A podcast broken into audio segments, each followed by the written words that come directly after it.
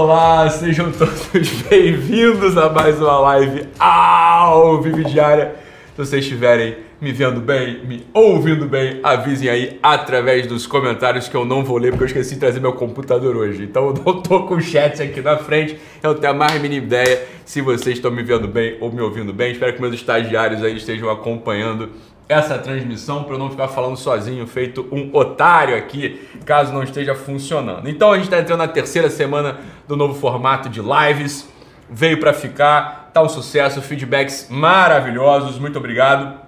As lives do final de semana, ó, não me deixe falando sozinho no final de semana não, hein? As duas lives do final de semana foram importantíssimas, uma delas o Instagram fez o favor, fez a gentileza de cortar pela metade, que foi de sábado, mas a de foi ótima, o pessoal adorou. E a de domingo foi excelente também. O pessoal se emocionou e foi uma live esporro, foi uma bronca, por assim dizer, com muito carinho, com muito amor, como sempre é. O pessoal gostou? Assista as lives de sábado e domingo, tá bom? O nosso estagiário vai criar uma playlist só com essa nova temporada de lives. O link para a playlist vai estar aqui na descrição para facilitar votre vie, para facilitar a vossa vida, tá bom? Numa das lives eu citei um vídeo de uma performance de artistas da Suíça. O pessoal pediu o link do vídeo. Eu coloquei o vídeo lá no meu canal do Telegram. E o link para o canal do Telegram é, também vai ficar aqui na descrição, beleza? Então entra lá no Telegram. olha, eu vou falar a verdade para vocês. O canal do Telegram não é que seja muito alimentado, não. Mas se vocês entrarem lá, e o número crescer, talvez até me anime a produzir algum conteúdo. Há um tempo, né, Arno? Há um tempo a gente produziu uns mini podcasts para o Telegram que eu achei muito legal. Ó, lá, no, lá, no, lá no portal do Guerrilla Way, na época da quaresma, eu fiz 40 meditações, 40 reflexões no tempo da quaresma, que eram, eram áudiozinhos muito curtos, né? 5 minutos, 4 minutos que eu lancei diariamente ali. Eu gostei muito da experiência de fazer esses mini podcasts, esses mini áudiozinhos, achei muito legal. Não estou prometendo absolutamente nada, beleza? Mas, de repente, tá em quantos mil. Arno, quantos são os inscritos lá no canal do Telegram? Você sabe? Tinha 40 mil. É, tem uma merrequinha lá qualquer. Mas se aumentar, talvez eu me anime a fazer uns áudios para vocês lá. Isso aí é, obviamente, é uma jogada de marketing para vocês entrarem lá. Porque caso me derrubem lá no Instagram, me derrubem aqui no YouTube, eu tenho mais um backup para falar com vocês e vender meus produtinhos, porque no final das contas, Arno e eu temos família, né? Então a gente precisa vender para alimentar as crias. A mulher do Arno tá esperando outro filho, minha mulher também tá esperando outro filho então sabe como é que é, né? E hoje sai a nova edição do Guerrilha Way. Quem é GW fica esperto que no fim da tarde, como sempre, não, tá escrito aqui, com ou sempre tem material novo no aplicativo. Então, com ou sempre tem material novo no, aplica, no aplicativo, tá bom? Quem não conhece o aplicativo do GW é trouxa, é trouxa, é otário pra cacete. O aplicativo tá lindo, maravilhoso, tá bom? Aqui, ó. Não dá pra ver porque não tem foco, ó. Fudiu o foco da câmera. Aqui, ó, entrou. Se eu manter minha cara aqui atrás. Ó, entrou. Viu? Ó que, ó que lindo aplicativo do GWs. Maravilhoso, ó. Aí você joga pra cima, clica e abre o caderno de ativação. Tem coisa pra burra aqui dentro, ó. Aí você lê essas coisas maravilhosas, ó que coisa bonita aqui. Não, mas é bonito mesmo, agora falando sério. Além de bonito, é bom. E além de bom, é útil. E além de útil, é Bem, tá bom os adjetivos já, né? É muito bom isso aqui, tá bom. É bom mesmo. Eu às vezes até me distraio no meio da live lendo o caderno de ativação, porque é tão bom que a gente até se distrai lendo isso aqui. Olha, que porra, acharam um modelo maravilhoso aqui no meio da coisa. Olha que maravilhoso aqui, ó. Olha como é que ficou bonito isso aqui. Meteram a foto da cara do Doc. Eu tava cansado pra caralho quando eu bati essa foto. Eu tô com uma cara de caveira, de defunto aqui. Mas ficou legal. Ficou legal por causa do charuto. E aí mandaram. É muito bom isso aqui, tá? Bom mesmo. Aqui, ó. São ilustrações originais, tá bom? Ah, minha bolha aqui, porque eu tô maiando, ó. O foco tá na bolha, tá bom? Então é isso, pessoal. Tá muito bonito, muito bom. Assinem o Guerrilla Way. E eu queria falar, eu queria atender uma ligação. Tem alguém na linha? Produção. Aí, caralho. Pera aí. Ai.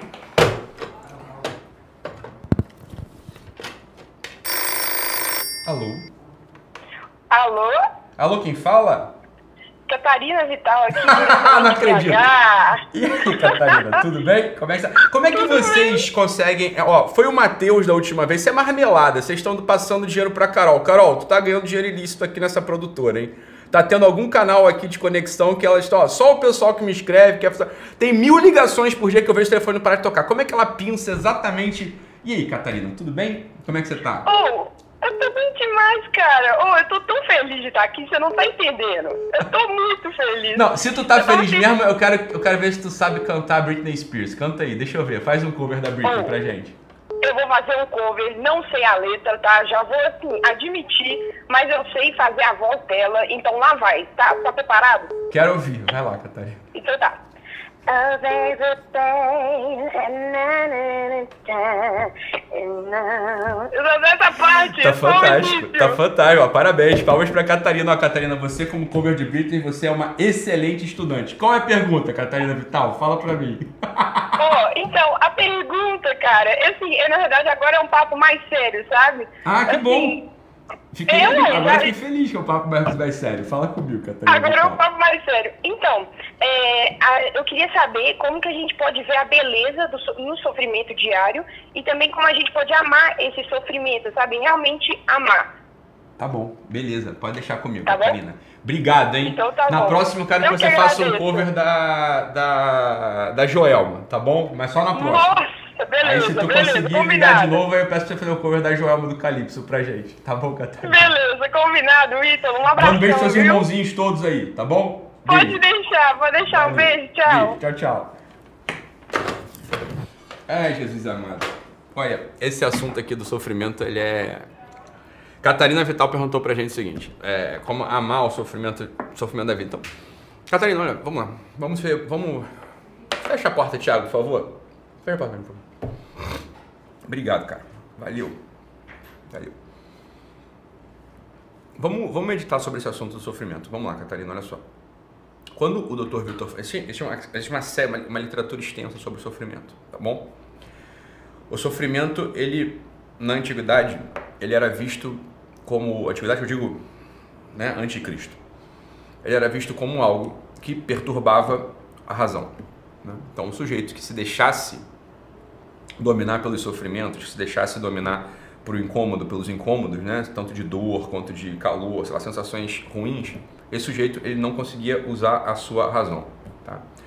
Uma, uma certa filosofia que volta à moda no nosso tempo, que é o estoicismo, ela retoma essa visão do sofrimento. Então, olha só, o que um estoico pretende? Um estoico pretende executar aquilo que está diante de si, pretende cumprir a tarefa que está na sua frente, ainda que custe ainda que sofra, ainda que seja desconfortável, ainda que seja desprazeroso. Muitas pessoas recentemente têm se colocado o título de estoico. Né? Então, tem, são os estoicos modernos. O pessoal até brinca, são os estoicos de alpaga- al- alpargatas, né? da, da Faria Lima. O pessoal faz uma brincadeira de zoeira, né? porque graças a Deus no Brasil a internet é a grande arena da zoeira e quem não entende zoeira não sobreviverá aqui, não será feliz, vai ficar com- completamente complexado. Então o pessoal faz essa brincadeira, eu gosto muito dessa zoeira, chamando esses jovens é, empresários de estoicos de alpargatas. Né? Então, o que acontece? O estoicismo era essa filosofia que entendia o sofrimento como uma perturbação da- do centro, como uma perturbação da razão. Portanto, conseguir encarar o sofrimento, né, conseguir encarar o sofrimento como que deixando-o de lado seria fundamental. Tem aquela velha anedota do escravo, cujo nome agora me falha a memória, que estava com a perna, ele era um estoico, to- sendo torturado, e estava com a perna sendo pressionada na tortura, e ele falou, "Ó, vai quebrar a perna, vai quebrar minha perna, vai quebrar, plec, ele fala, viu, quebrou. Ele diz o seguinte, ele não perturbou a sua razão, ele não perturbou o seu espírito através daquela dor, tá? Bem, essa abordagem ao sofrimento antes da vinda do Cristo, antes da vinda de Jesus, nosso Senhor, era bem, o máximo talvez da tecnologia que se podia né, utilizar para enfrentar o sofrimento. Ocorre que com a encarnação de nosso Senhor Jesus Cristo, o sofrimento ele passa a ganhar um novo sentido. O sofrimento ele não, não é mais só visto como algo que a gente tem que colocar de lado na nossa atuação prática, mas ele vai ser incorporado na nossa vida. E o sofrimento é uma grande oportunidade de crescer em graça, de crescer em força. Ou seja, quando a gente abraça o sofrimento, quando a gente não despreza, quando a gente não finge que ele não está acontecendo, mas pelo contrário, quando a gente o traz para dentro do nosso peito e o usa como força de amor, a gente vai muito mais longe. Eu recomendo a vocês que leiam, por exemplo, o Sermão das Bem-aventuranças. Se você for pegar no Sermão das Bem-aventuranças, Desculpa tirar o chiclete aqui, é a minha nicotina diária, tá bom? Aí, quando você pega lá o Sermão das Bem-aventuranças, você percebe que o narrador do sermão, que é o próprio Jesus, ele está colocando ali ó, o sofrimento, o abandono, as lágrimas, o cárcere, a pobreza como bens, como coisas boas, e não como coisas que devam ser evitadas. Isso realmente é um giro importante em toda a noção, em toda a mística do sofrimento.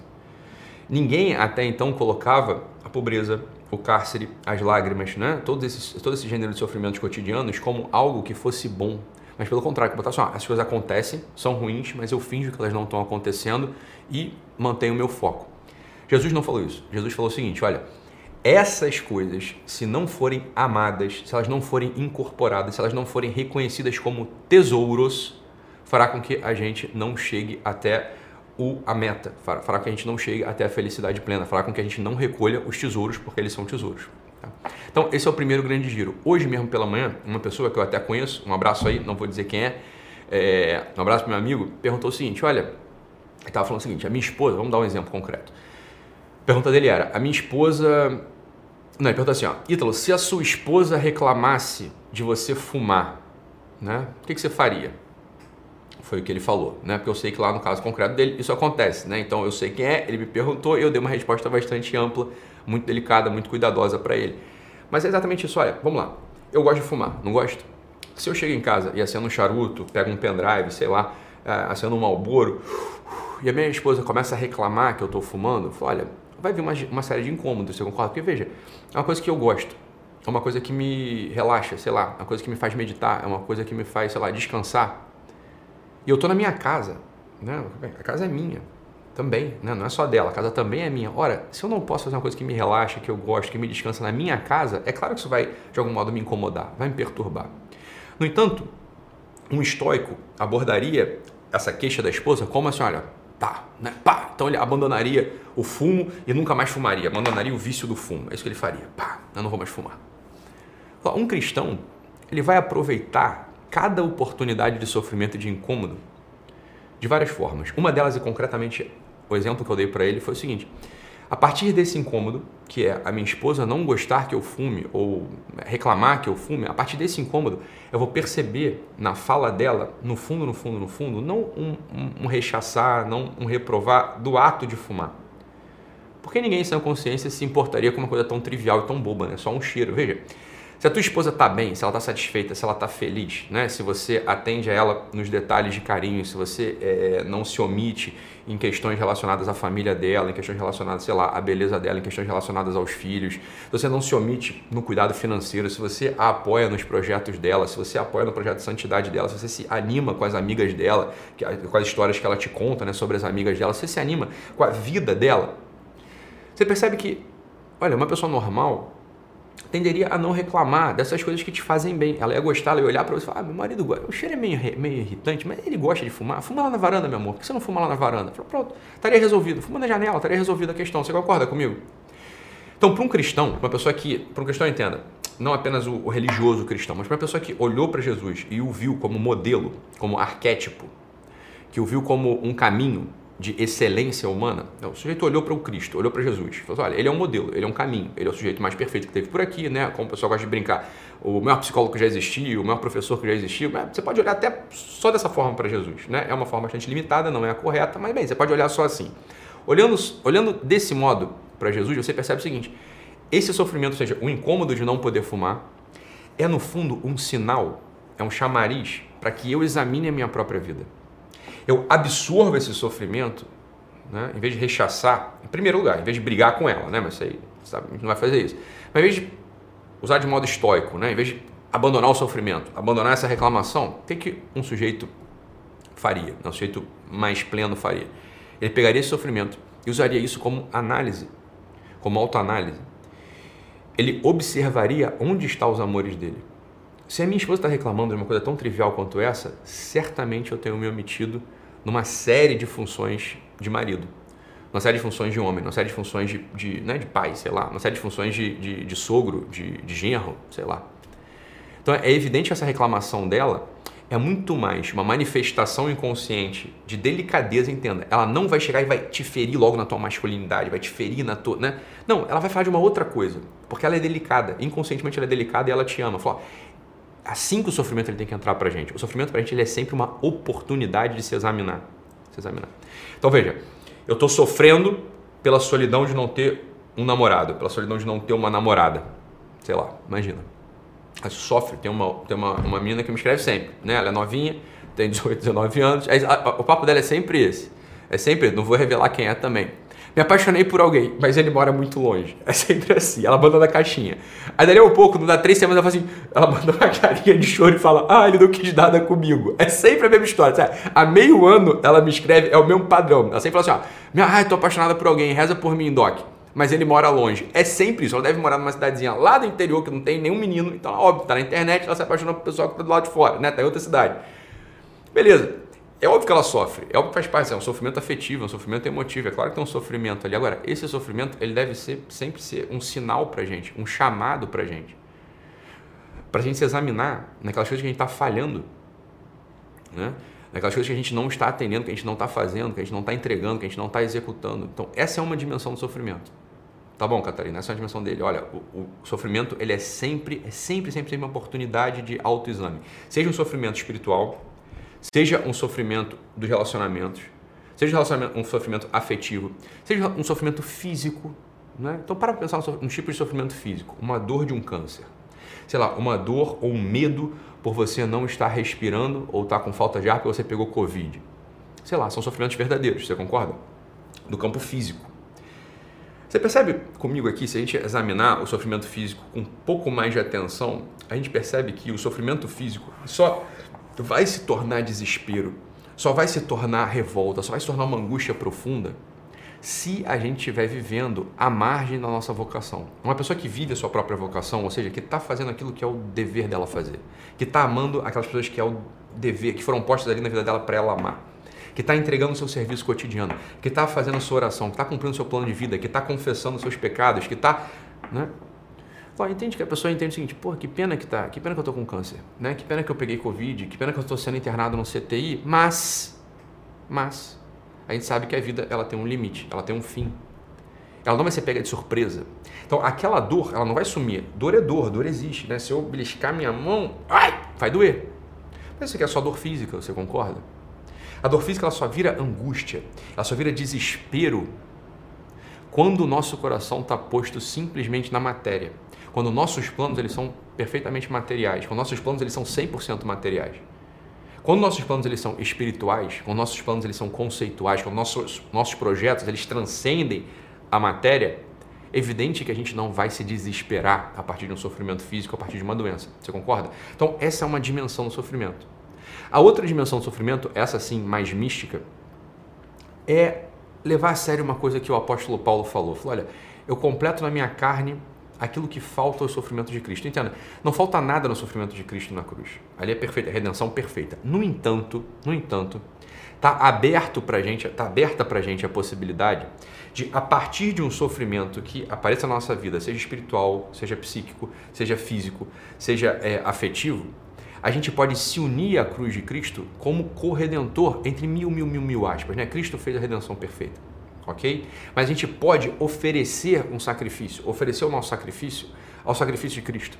A gente pode unir o nosso sacrifício ao sacrifício de Cristo, oferecendo esses pequenos sofrimentos que a gente tem no nosso dia a dia para, por exemplo, a conversão de alguém que a gente queira, para, por exemplo, é, atenuar o sofrimento de uma outra pessoa que a gente ama. Aqui já é uma união mística que eu precisaria de muito mais tempo para explicar, mas você já consegue, você já sabe disso, você já pode entender, só estou relembrando, tá? Então, em primeiro lugar, um domínio, uma dimensão do sofrimento não estoico, não, não do, do, modo estoico de tratar, mas do nosso modo de tratar o sofrimento. Fala, o sofrimento é um sinal que deve ser integrado e não rechaçado. A gente deve integrar o sofrimento para que a gente possa se examinar melhor. Segundo ponto, o sofrimento ele pode ser oferecido misticamente para aliviar o sofrimento de outros, para converter aos outros, para fazer com que os outros se aproximem mais da felicidade, da verdade, etc. Tá? Então, essas são as duas dimensões do sofrimento tratados desse modo. O Dr. Viktor Frankl, ele fala para a gente uma outra que é o judeu, né? médico, psiquiatra judeu. Ele fala, né? ele é o fundador da logoterapia, como você sabe, e ele fala o seguinte, olha, o sentido da vida, ele consiste em três coisas. Uma delas é amar uma pessoa, a outra é servir a um ideal. E a terceira coisa, que é essa aqui que importa pra gente, é aceitar o sofrimento inevitável da vida. Alguns logoterapeutas muito inteligentes e muito comprometidos e muito sérios colocam esse sofrimento da vida como esses sofrimentos triviais cotidianos do dia a dia. Por exemplo, um ônibus que atrasa, uma, uma dor de cabeça, uma falta de dinheiro. E, e eles falam: olha, quando a gente aceita esses sofrimentos cotidianos, a gente começa a se aproximar mais do sentido da vida. Isso é lindo, isso não está errado, mas esses sofrimentos eles não são sofrimentos inevitáveis. Né? Se eu saio mais cedo de casa, eu não me atraso no ônibus. Se eu tomo uma dipirona, a dor de cabeça passa. Se eu ganho na Mega Sena ou se alguém me presta dinheiro, eu resolvo meu problema financeiro. Você concorda? Não são sofrimentos inevitáveis. Esses são sofrimentos evitáveis da vida. O Dr. Vitor Frankl está falando de uma outra coisa. Ele está falando de um sofrimento que esse sim é um sofrimento que a gente vai precisar conviver com ele. No primeiro momento ele dá medo, no primeiro momento ele desestrutura, no primeiro momento ele de fato leva a gente a uma certa angústia, mas quando a gente ama esse sofrimento inevitável da vida, que é a solidão, que é a solidão, a gente de fato se instala melhor nesse estar humano. Perceba, todo ato humano, Catarina, todo ato humano é solitário, todo. Quem está falando aqui com você sou eu. Tem um monte de gente aqui ao meu redor, mas cada um está fazendo a sua coisa. Eu estou falando, ninguém mais está falando por mim. Eu estou acordando, eu estou rezando, eu estou sofrendo, eu estou sendo fiel, eu estou traindo, eu estou é, estudando, eu, eu, sou sempre eu no fundo. Mesmo diante da morte, né? As pessoas falam, ah, mas agora é muito triste porque a gente não pode estar com quem a gente ama no CTI por causa do Covid, então as pessoas morrem sozinhas. Ora, você já teve notícia de alguém que morre acompanhado? Né? É, pode haver pessoas ali na sala, pode haver pessoas no quarto, pode haver pessoas no, no, no hospital com aquele que morre. No entanto, só um deles morre. E quem morre, morre sozinho. A passagem é solitária. Você pode até ter a companhia de pessoas ao teu redor, pegando até a tua mão, até te ajudando, né? fazendo uma oração, um ato de contrição no momento derradeiro, mas é você quem morre sozinho. Sou eu quem morro sozinho. Essa solidão é o sofrimento inevitável da vida da qual o Vitor Frankl falava. Meditar sobre ele, olha, a gente não começa meditando sobre os sofrimentos que aparecem como sofrimento mesmo, a gente começa meditando sobre os atos triviais, cotidianos. Olha, quando eu estou estudando, quem mais está estudando aqui comigo? Ainda que você esteja numa sala de aula com mais 80 alunos. É, mas é que cada um está estudando a seu modo. Eu estou fazendo isso aqui sozinho. Ela está fazendo sozinha.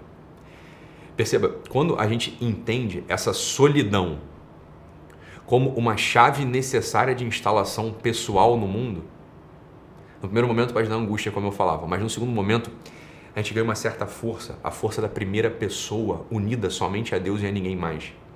Quando o rei Davi faz aquele ato de contrição perfeita, né, que está tá registrado no Salmo 50, 51, né, o miserere, somente contra ti pequei, Senhor. Falou, olha, é, é verdade que eu fiz uma coisa que tem impacto em todo mundo, mas entenda, no fundo, no fundo, sou eu e Deus. No fundo é problema e mistério, no fundo é, é finito e infinito. No fundo é aquele conhecimento restrito e o eterno, desconhecido. No fundo é sempre essa relação. Quando eu entro nessa dinâmica da solidão como sofrimento necessário da vida que deve ser amada, eu estou muito mais bem instalado no mundo. Eu ganho um certo conforto. Um conforto que não me faz sossegar, mas pelo contrário, me faz agir, me faz servir, me faz amar, me faz estar mais entregue tá bom? Então, essa é a dinâmica do sofrimento na vida do homem. Se a gente medita exatamente nela, a gente fica muito mais bem instalado, fica muito mais forte e fica muito mais disposto para o serviço e para o amor. Tá bom, Catarina? Então, se você gostou dessa live, compartilhe o link com as pessoas que você se importa. Se você ainda não se inscreveu no canal, inscreva-se aqui embaixo e ative o sininho para receber as notificações. Lembrando que essa live estará disponível em 4K e áudio para os assinantes do Guerrilla Way. O link de assinatura está aqui embaixo na descrição. A assinatura custa somente R$ 29,00 por mês no plano anual. Tá bem, pessoal? Então, é isso. Fiquem com Deus. Um abraço e até amanhã. Tchau, tchau, pessoal.